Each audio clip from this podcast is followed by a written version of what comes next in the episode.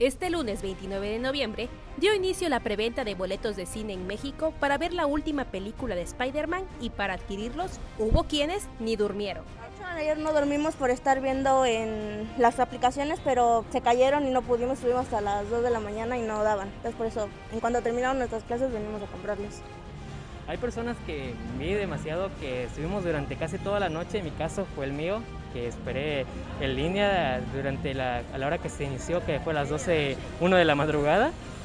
Y se saturaron las páginas, yo estaba resignado, literalmente estaba resignado en no haber adquirido ningún boleto, pero al final de cabo se pudo.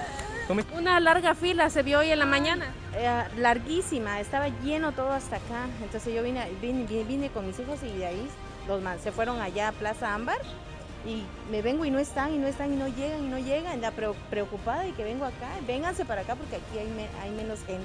Uh, me cansé de venir corriendo porque mi casa está aquí nomás y afortunadamente no había tanta gente y pasé enseguida. De nuestros entrevistados, muchos expresaron su emoción por ver este filme que se estrenará antes en Latinoamérica el próximo 15 de diciembre pues una expectativa demasiado grande, ya que es una película más esperada del año.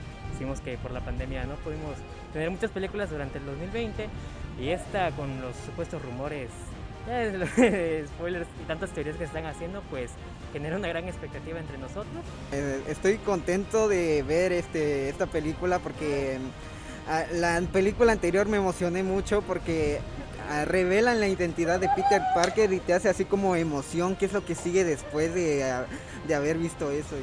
Desde 2019, algunos esperaban ver qué más sucedería con dichos personajes de Marvel y cuentan qué les gusta y por qué son fans de estas películas.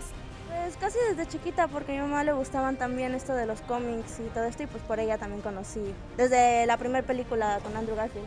Una madre de familia nos contó la experiencia de acompañar a sus hijos en la travesía de conseguir sus boletos. Muy loco, la verdad, porque ya ni por la escuela se preocupan tanto que por la, bendita este, película de Spider-Man.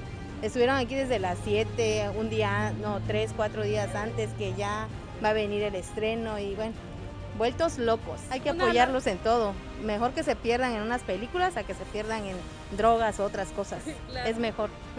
Con imágenes de Christopher Canter, para Alerta Chiapas, Carolina Castillo.